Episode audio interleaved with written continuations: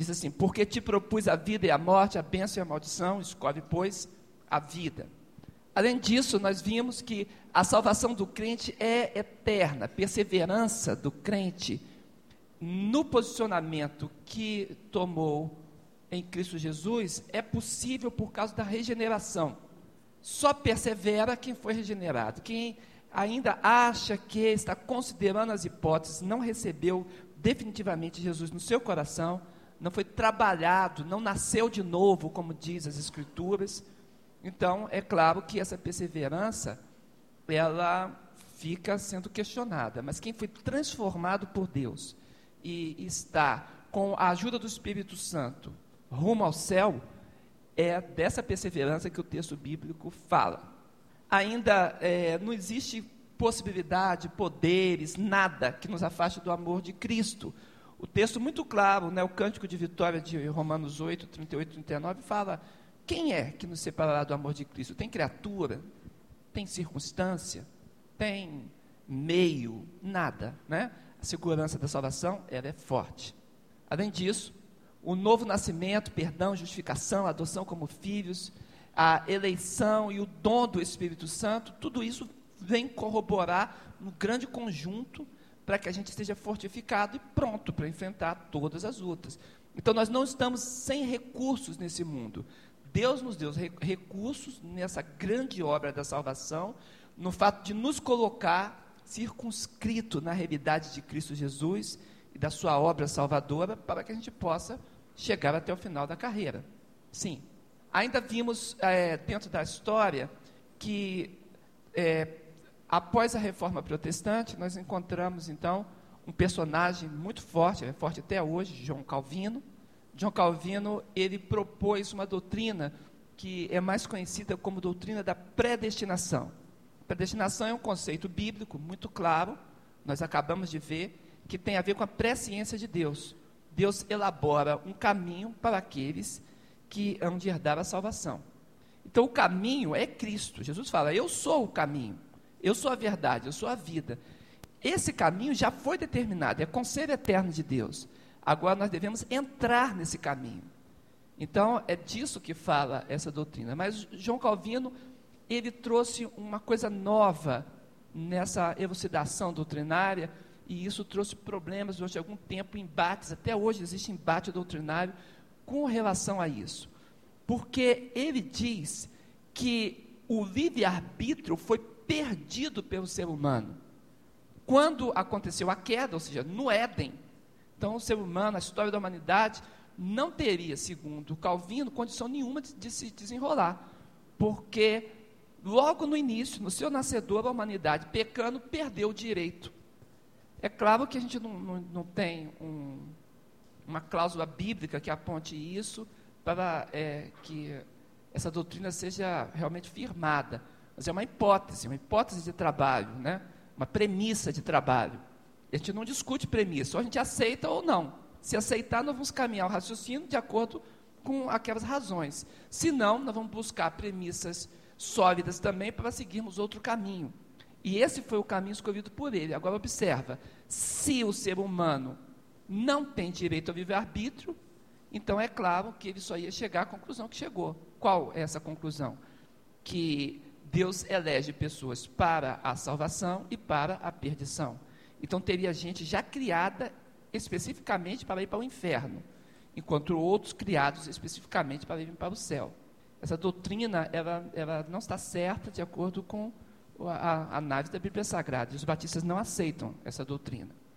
Nós aceitamos que Deus determinou, predeterminou um caminho para nós trilharmos, mas não que Deus carimbou, ó, esse aqui nasceu com DNA para perdição e esse para salvação.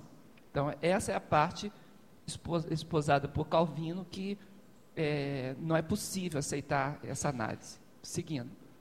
Mas aí surgiu um outro personagem, Armínios, Jacó Armínios, que um pouquinho depois ali, ele, na igreja holandesa, reformada holandesa, ele contradiz o pensamento de Calvino.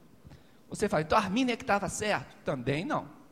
O que acontece com Armínio é que ele, na tentativa de refutar as ideias de, de, de Calvino, ele exagera na, na, na, doutrina com respeito à escolha. O que, que ele diz? Ele chega a dizer que não há pecado original, que o pecado é apenas atual. É claro que nós sabemos que a Bíblia Sagrada tem a ênfase no pecado atual. Ah, o pecado original, lá com Adão e Eva, a Bíblia fala sobre isso. Mas é tão forte a doutrina da responsabilidade humana que Deus diz para nós que nós temos que tomar posição.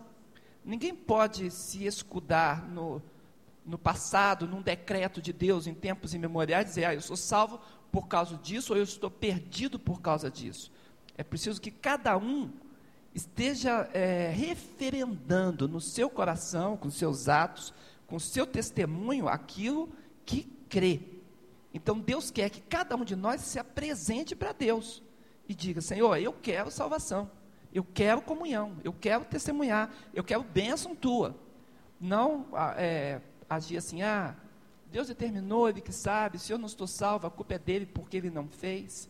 Escutei uma pessoa, um grande professor, um dia me falar isso. Falou, não era cristão, mas um professor de antropologia, talvez o maior que o país já teve.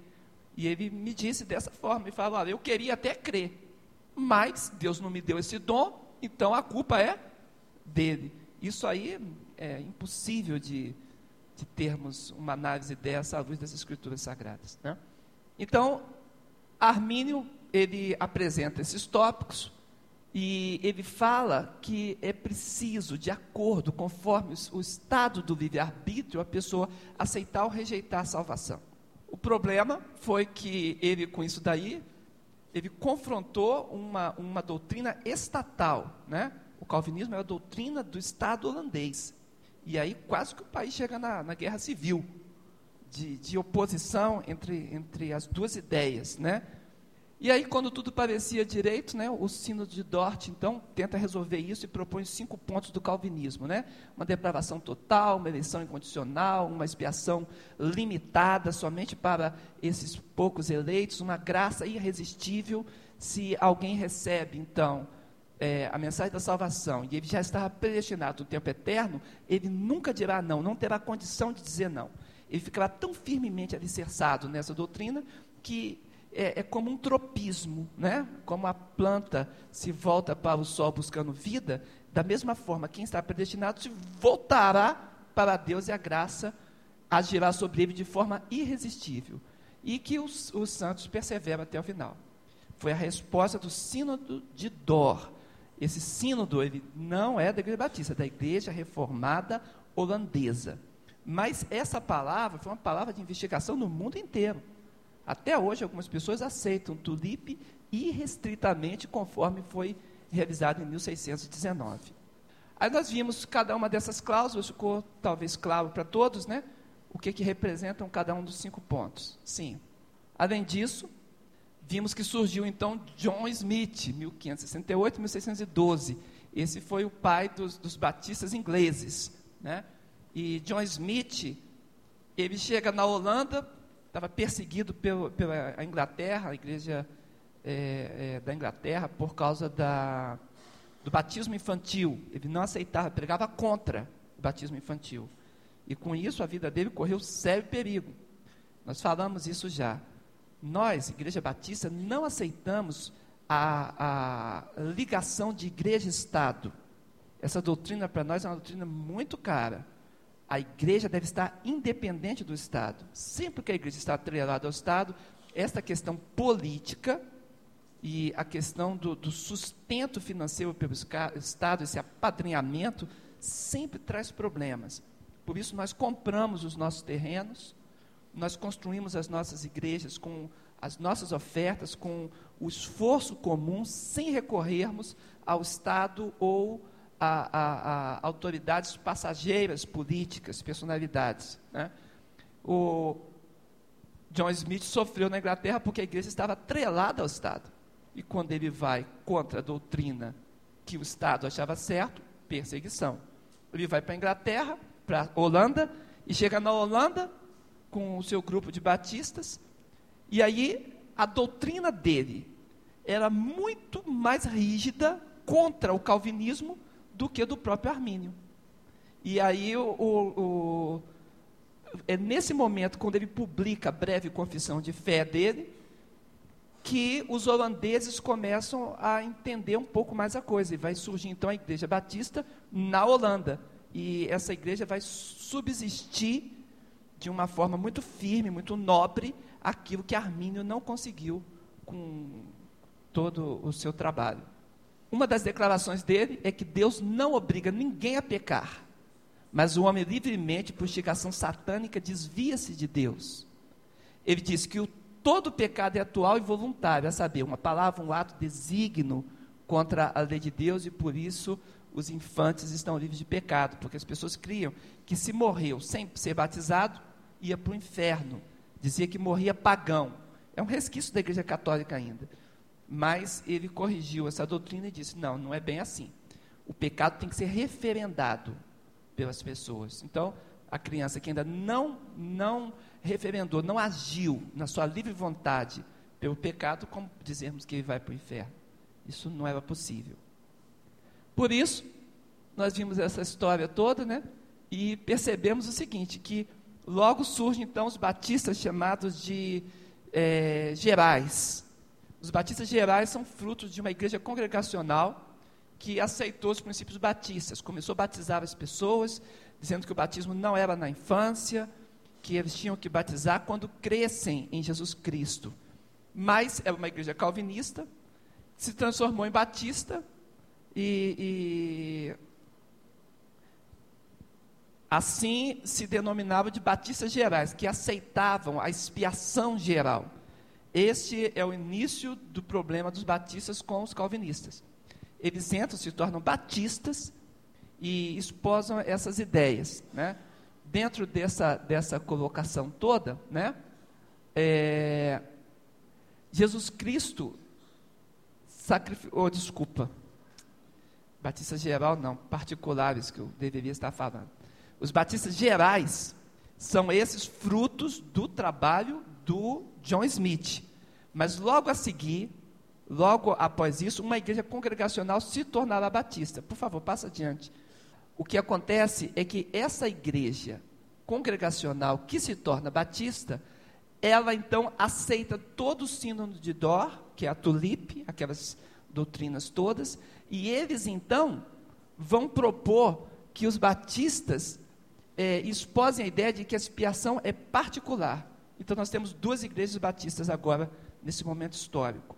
Batista geral, fruto do trabalho de, de John Smith, que cria que a expiação foi feita para todos. Cabe cada homem se posicionar e receber Cristo como seu Salvador. E os batistas particulares surgem então com o objetivo de dizer que não, a expiação ela é limitada, é particular. E isso Jesus teria morrido por alguns que estavam antes da fundação do mundo predeterminados para isso. Essa é a colocação, né? Nós temos homens fantásticos como, como John Bunyan que escreveu O Peregrino, que pertence a esse grupo de, de batistas particulares. O que acontece nessa história toda é que os batistas particulares, eles estavam vindo do, do calvinismo holandês. O que, que significa isso? A igreja aceita pelo Estado. Então, eles eram pessoas mais prósperas na comunidade, eram mais ricos. E os outros, eles eram mais discriminados, porque não estavam seguindo a, a, a lei do Estado. Então havia até a sanção econômica para eles.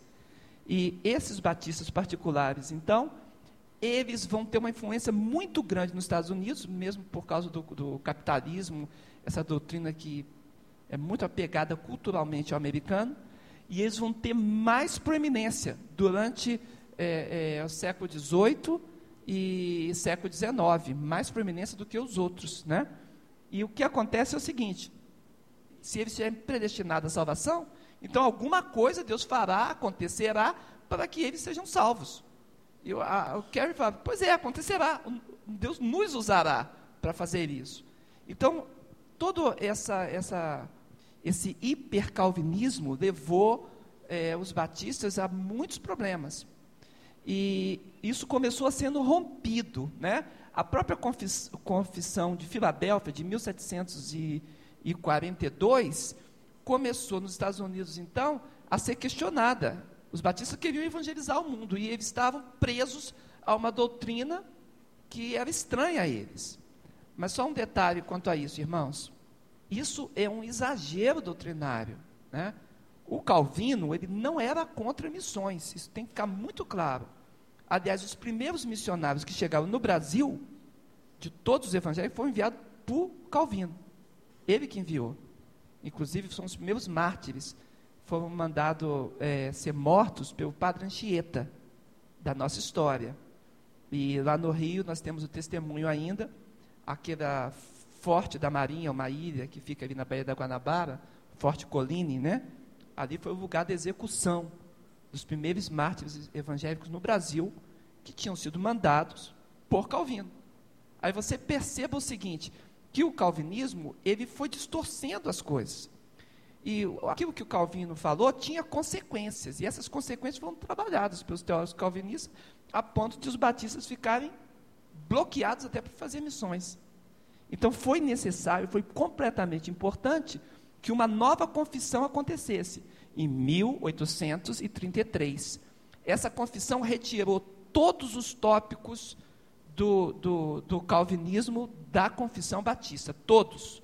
Se você pegar os batistas, aí por volta de 1740 e pouco, até é, é, 1890, os acampamentos de, de 1880 foram influenciados por isso ainda.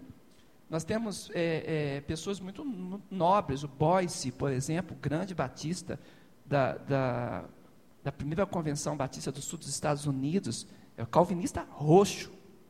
Você encontra, é, é por exemplo, o Fuller, né, da onde eu fiz o, o meu seminário, o meu mestrado. O Fuller ele era calvinista mesmo. Mas só que quando chegou nesta época aí, que eles perceberam que as consequências do calvinismo estavam atrapalhando a obra de missões e evangelismo, então eles começaram a pensar e tiveram que elaborar uma nova confissão. Agora, o que acontece conosco? É que quando os batistas brasileiros são evangelizados, o, Brasil é evangelizado pelos batistas, e os batistas brasileiros crescem, nós precisamos escolher então fazer uma tradução da declaração doutrinária para os batistas. Aí, isso aconteceu em 1916. Então, os batistas brasileiros não vão escolher a confissão da Filadélfia, não. Eles vão ficar com a convenção de 1833, que é a mais recente. E eles então vão traduzir essa confissão, que rejeita os quatro primeiros tópicos da confissão é, de Dort, lá dos holandeses, e fica só com o último. Batistas, doutrinariamente falando, aceitam apenas um tópico da, da, da, do sínodo de Dort, que é perseverança dos santos. E foi isso, essa confissão que nós temos até hoje. Por isso que estamos estudando a declaração doutrinária, que é baseado nessa tradução ok? E com isso, o, essas doutrinas continuam agindo no nosso meio, né? E a gente entende que a perseverança do santo não é uma questão errada do calvinismo, por isso que nós a conservamos. Não é questão de estar crente, mas de ser crente. Uma questão de ser. Se você é, Deus trabalhou em você, você não está em processo de crer, mas se você é de Jesus, então Jesus tem um compromisso de te levar até lá. Então a gente diz bem assim, usando o texto bíblico: aquele que começou em vós a boa obra é o que? Fiel para a completar. Então por isso nós temos segurança na, na, na nossa salvação. Agora, essa segurança é uma segurança baseada na Bíblia Sagrada. Aí eu olho, está o Carlos aqui. Eu olho e falo assim: o Carlos é crente. Mas só quem sabe mesmo que o Carlos é é quem? É Deus que vê o coração. Aí passa uns dias, desculpa te usar como exemplo, Carlos. Passa uns dias, a gente vê o Carlos no mundo, pintando e bordando, fazendo um monte de coisa errada, levando guarda-chuvada da, da, e aí, o que, que, tá, tá, o que aconteceu com Carlos? Você vai conversar com Carlos, ele não tem arrependimento. O que eu fiz, eu não me arrependo, me arrependo de nada que fiz na minha vida. Você fala, será que uma vez salvo é salvo para sempre mesmo? Aí a resposta é a seguinte: se ele não tem o menor resquício de arrependimento, porque o que Deus olha é isso, é a pregação de João Batista. Produzir frutos dignos de arrependimento. Se ele não tem fruto de arrependimento, não estou falando da fraqueza dele, mas se ele não tem fruto de arrependimento, então talvez essa árvore aí não tenha sido plantada pelo Senhor, não. Agora, se há fruto de arrependimento no coração dele, eu garanto para os irmãos, aquele que começou a boa, boa obra é fiel para completar e ele vai ser resgatado. Os irmãos entendem isso?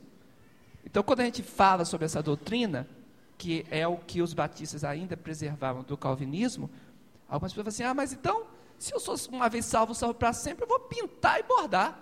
Já estou salvo, não devo nada a ninguém, faço o que quiser da minha vida e depois o, a, o decreto eterno de Deus vai me fazer me tornar salvo lá na glória. Não. Jesus falou que pelo fruto os conhecereis. Então nós somos conhecidos pelo nosso fruto. E este fruto, em particular, é o fruto dito por João Batista. Este fruto digno de arrependimento. Ok? Muito bem, essa é a doutrina. E nós vimos também sobre o reino de Deus, que vamos ser um pouco mais rápidos. Domínio soberano, universal e eterno de Deus. Por favor. A soberania desse reino não passará a outro povo, mas ele destruirá e consumirá todos esses reinos e subsistirá para sempre, diz o profeta Daniel na sua profecia em 2,44. Observa que, quando a gente fala de reino de Deus, falando da autoridade de Deus. Ainda, a gente está se referindo a uma coisa que é o olhar de Deus sobre nós, que Ele domina todas as coisas. Pode passar. Mas esse domínio de Deus eterno, por Deus ser Rei e Criador e Senhor, também é um domínio nos corações voluntários. Essa é a doutrina batista.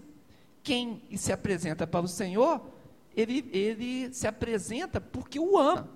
Então Deus não vai impingir o domínio dele sobre nós. Deus não, não, não é esse tipo de, de, como é que chama isso? Despotista, né? Um déspota, né? Porque esse nome hoje é, é pejorativo, né? É verdade que você encontra em Apocalipse o nome déspota, em grego.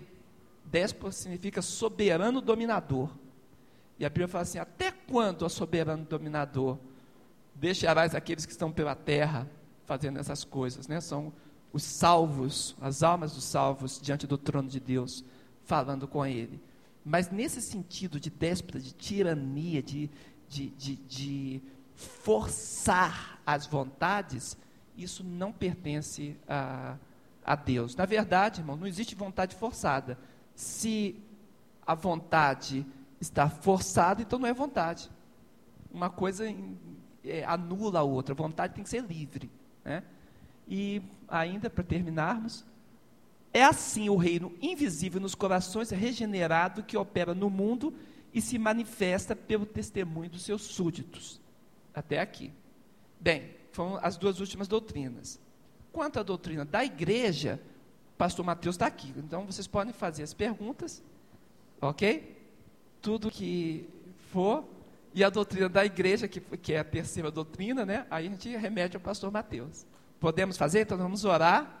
E aí vem as perguntas, porque eh, não tivemos tempo para tais, né? Vamos orar, Senhor. Pai amado, te damos graça, porque teu cuidado é muito bondoso, Senhor.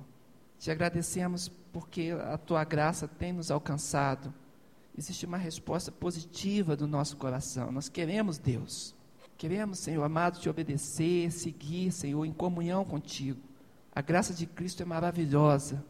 Oh, Senhor, muito obrigado, Senhor, por esse resgate das trevas. Continua falando ao nosso coração, Pai. Clamamos em nome de Jesus. Amém. Amém, irmãos? Tá. Podemos falar então sobre as perguntas. Quais são? Pastor. Pois não.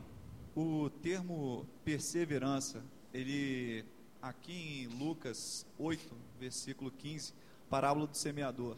Eu não sei se a palavra se enquadra no mesmo sentido que, que tem aqui no, no último versículo, né? E caiu em boa terra. Esses são os que, ouvindo a palavra, a conservam num coração honesto e bom e dão fruto com perseverança. E termo aqui embaixo, na referência nota de rodapé, está como se né, dão fruto com paciência. Esse termo perseverança, ele tem alguma relação paciência? Tem. Não sei. Tem, exatamente tem. É porque para a língua grega, perseverar é você resistir às intempéries. Então, é, é esse o sentido. Então, está aplicada nessa, nessa parábola, porque, embora o tempo possa mudar, o fruto continuará. A planta está alicerçada em boa terra. Né? Então, tem tudo a ver com paciência para esse tipo de cultura. Deus espera isso de nós. É, uma, uma outra palavra que pode ser usada aqui é aquela do Antigo Testamento, misericórdia, que a gente encontra lá em Oséias 6, que a profecia diz bem assim: Deus fala, eu quero misericórdia e o conhecimento de Deus mais do que os holocaustos. Lá para o Antigo Testamento, misericórdia significa amor leal, amor que, que não, não, é, não é diminuído ou quebrado em função das intempéries, das dificuldades. Então Deus fala, porque Deus, você fala assim, Deus pedindo misericórdia, eu quero misericórdia, mas é que no Antigo Testamento tinha esse sentido. Então, misericórdia, a palavra é shized no hebraico, significa exatamente isso, que o nosso coração, por ter compromisso com Deus, resistirá às dificuldades. Porque tem gente assim, quando está tudo bem, está com o Senhor. Mas quando surge qualquer dificuldade, ah, não quero ser crente, não, esse negócio é muito difícil. E aí a pessoa deixa. Aliás, eu conheci um radialista em Taguatinga que me disse exatamente isso com essas palavras. Depois de passar algum tempo pregando o evangelho para ele, muito inteligente, ele me respondeu: Pastor, pensei, o senhor tem vindo aqui, tem pregado para mim, mas eu cheguei à conclusão que esse negócio de ser crente é muito difícil. Foi, vou ter que mudar muita coisa, acertar muita coisa, enfrentar muitas dificuldades, e eu não quero para mim. É exatamente a, a, a, o conceito de perseverança e paciência vai dar certinho aí, que ele rejeitou. É, mais? Pastor? Sim, Carlinhos depois, tá. É, eu não sei se eu misturei as estações, mas eu queria saber se a gente poderia dizer que os arminianos são precursores dos batistas. E qual a diferença entre uns e outros? Eu estou meio Sim. confusa. É, não podemos dizer que eles são precursores. Eu, quando nós demos essa, essa, nós estamos hoje fazendo só uma, uma espécie de rapisódia, né, para vocês lembrarem, ficar viva a memória para podermos tratar das perguntas, né? Mas quando nós iniciamos esse assunto, nós falamos da história do, dos batistas e voltamos lá atrás, falamos da doutrina dos apóstolos, falamos da, da, da, de Constantino, daqueles que não aceitavam que a igreja fosse estatal, e, e, dos grupos que se reuniram distintos à, à, à, igreja estatal, e aí está o germe da, da, da, do grupo chamado Batista, surgimento dos anabatistas, separatistas ingleses, todos esses grupos são dos nossos primórdios. Agora, o calvinismo e o arminianismo, Calvínio e Armínio, eles são da igreja holandesa, igreja reformada holandesa, não eram batistas. Eles então apresentam é, as suas ideias dentro do seu contexto, né? Só que era é, é um mundo ali em ebulição, né? Então essas ideias logo entravam em contato com outras e, e, e é muito novinho a reforma protestante. Nós, da Igreja Batista, nós aceitamos a reforma protestante, a gente não veio dela. A gente veio do movimento que passou por ela. E nós aceitamos a reforma, mas não recebemos algumas coisas, né? como não recebemos do, do, do, do calvinismo e do arminianismo. Batista é outra coisa, né? mas o, o, John Smith, que já vem como primeiro batista na Inglaterra, né? ele, ele, a congregação dele, sim, está dentro dos primórdios, são antecessores né? do que a gente vai chamar depois propriamente de uma igreja batista convencional. Ali eram grupos separados que, que esposavam as mesmas doutrinas. Ok? Mas não. Inclusive, é, é, quando a pessoa fala assim, mas Batista é arminiano ou calvinista? Nenhum dos dois. Batista é Batista. Né? Existem coisas que a gente pode questionar e receber de um lado e do outro. Mas a gente não aceita integralmente. Os arminianos, eles dizem que não existe pecado original. E a Bíblia é muito clara quando começou o, o, o pecado. Né? Então, não, não de forma total, não. É, pastor, é, a Bíblia fala de reino de Deus e reino dos céus. Eu recebi um entendimento há um tempo atrás de que o reino de Deus seria o reino, é, vamos dizer, globalizado, que envolveria os céus e a terra. E o reino dos céus, que veio com a chegada do Senhor Jesus, né, que ele veio anunciando a chegada do reino dos céus, seria o reino que, se, que seria implementado fisicamente no, no milênio. Né? Milênio. No milênio nós teríamos o reino dos céus, que seriam mil anos do Senhor Jesus reinando na terra como, é, como é o seu reino, é, como é o reino de Deus, né? como é o Sim. reino dos céus. Eu queria saber se esse entendimento realmente procede. Não é bem assim. É, na verdade, reino de Deus e reino dos céus são sinônimos. Quem utiliza o nome reino dos céus é Mateus, evangelho de Mateus. E os outros evangelhos, reino de Deus. Por que, que Mateus, em vez de falar reino de Deus, fala reino dos céus? Porque o evangelho de Mateus foi direcionado para os judeus. Ele usa mais elementos do Antigo Testamento que qualquer outro evangelho. E os judeus tinham problema em falar, pronunciar o nome de Deus. Então, aquilo que nos outros evangelhos é chamado de reino de Deus, Mateus utiliza reino dos céus para não usar o nome de Deus, que os judeus achavam que ia usar o nome de Deus em vão. Então, por esse motivo apenas, mas o nome é o mesmo e a doutrina é a mesma. Então não pode se separar reino de Deus de reino dos céus. São expressões sinônimas. Agora, o entendimento de que o reino de Deus é um reino internacional, é, invisível, que ele está agindo invisível no mundo, né? É um conceito muito bom, porque o reino de Deus realmente ele engloba todos os salvos de todos os tempos e de todos os lugares. Todo mundo que é salvo está incluído no reino de Deus. O reino de Deus também inclui anjos. Esse é, é, o, é o, grande domínio do Senhor, esse é o reino de Deus. Agora, é, no milênio, esse reino, ele vai de fato ser consumado. A consumação dele será o milênio, quando Jesus estará aqui, pessoalmente, regendo as nações com cetro de ferro, que quer dizer força, né? Então, ele vai estar agindo dessa forma mas é a mesma, mesma expressão. Existe um entendimento errôneo que confunde o reino de Deus, diz que ele é internacional, mas ele é visível. Daí surgir, historicamente, o nome cristandade. Cristandade também é um nome que nós, batistas, não usamos, não gostamos desse nome. Porque cristandade quer dizer que o reino de Deus é terreno. Por exemplo, a Igreja Católica adota essa, essa, essa doutrina, né? esse é um dogma, né? E ela diz, então, por isso que o Papa está sentado num trono, ele tem um cetro, né? Ele tem um cetro, ele, ele acha que é o cetro de Cristo, ele está regendo as nações em nome de Cristo. Para nós batistas, o nome disso daí vai raiar a heresia, porque o reino de Cristo é de Cristo, é dele, ele não concede a ninguém.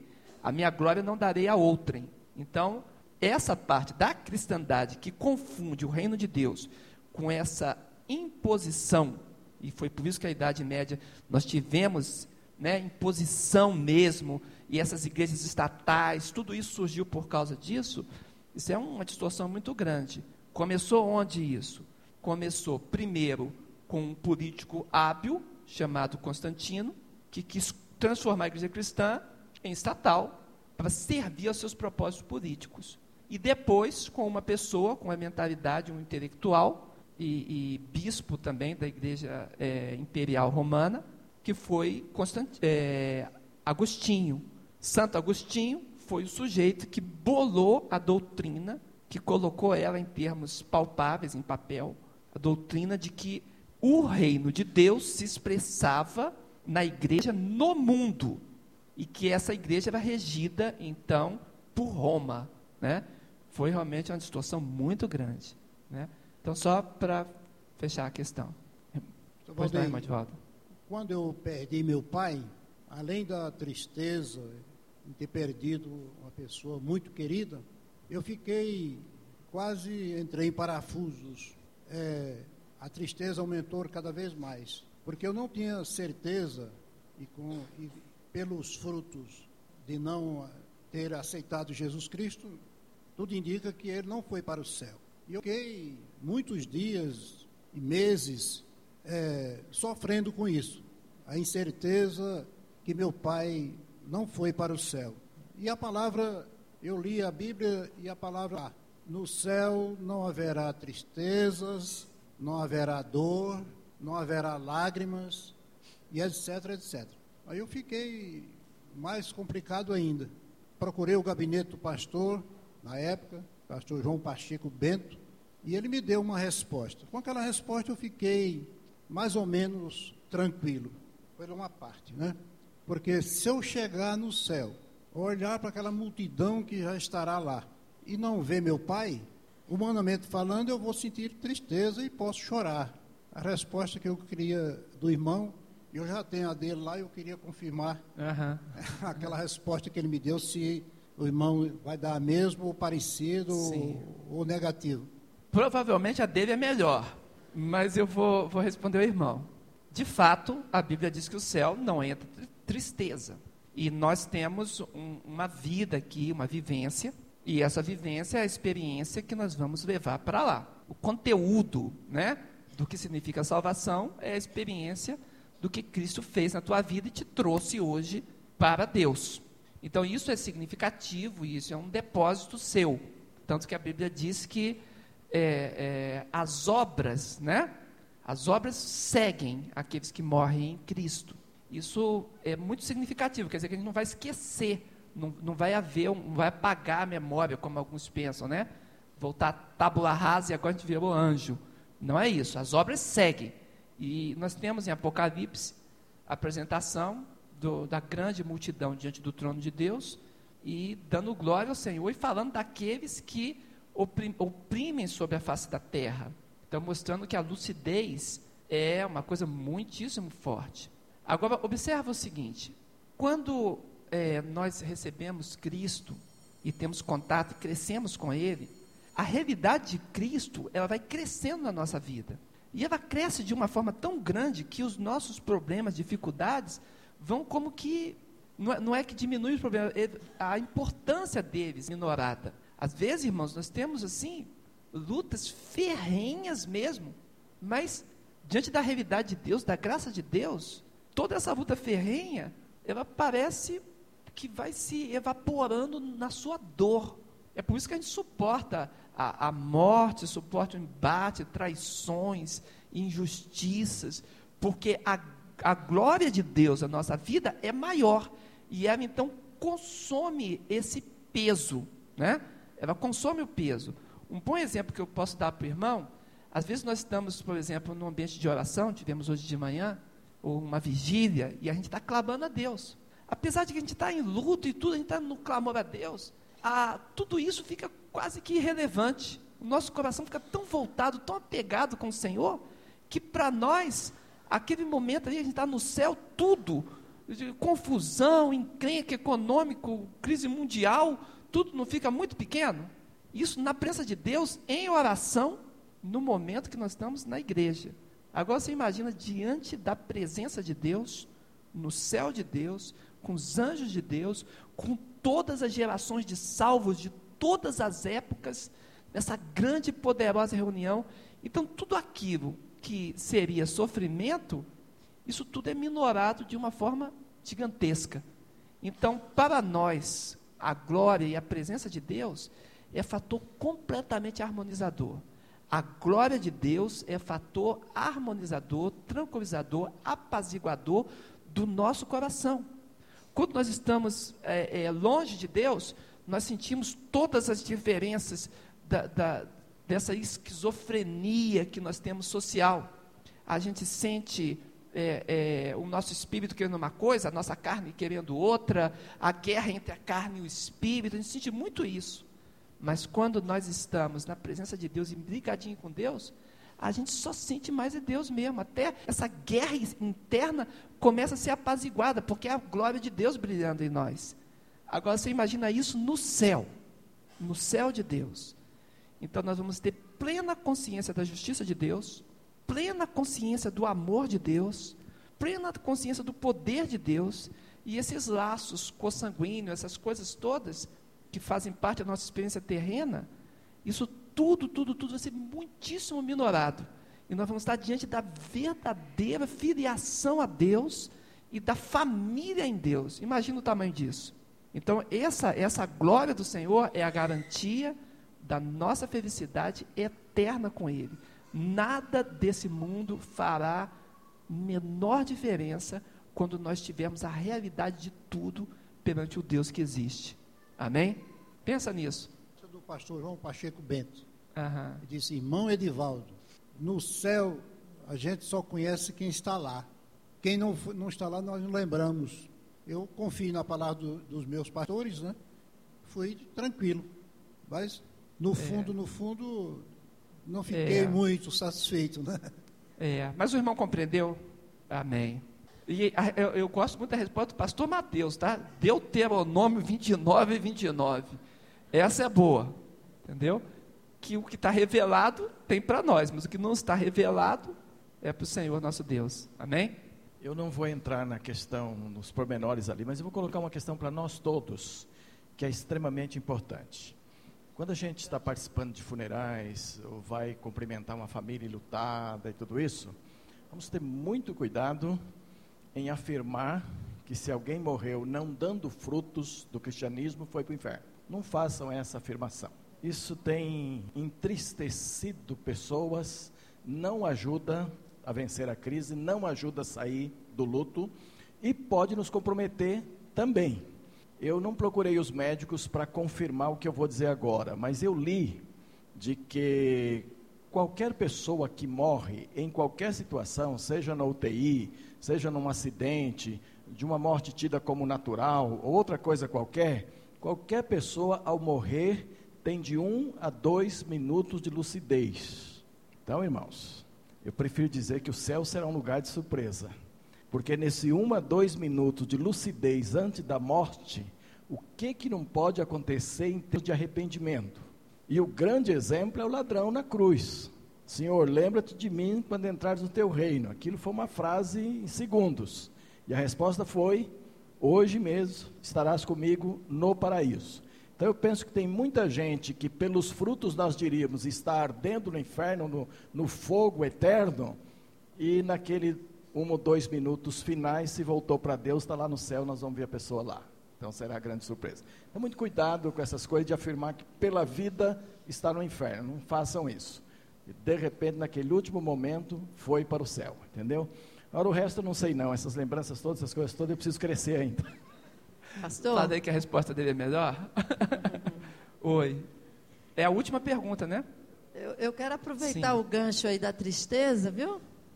Ah, eu não iria fazer essa pergunta porque não tem nada a ver com o assunto, mas eu quero aproveitar esse gancho. Uhum. Se no céu não entra tristeza, nem dor, nem nada, e eu creio nisso, a expressão, quando fala que o Espírito Santo de Deus se entristece quando nós pecamos, que nós o entristecemos, Sim. isso é uma expressão para que a gente entenda? Exatamente. Ou, o que, que significa? É exatamente isso, uma expressão para que a gente entenda.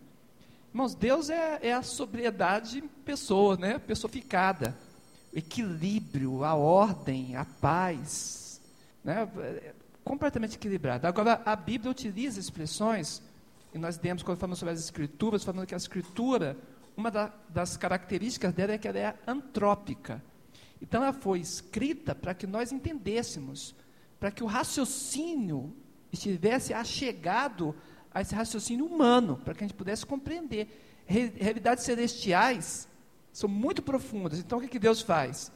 Deus trata o nosso coração para que a gente possa entendê-lo.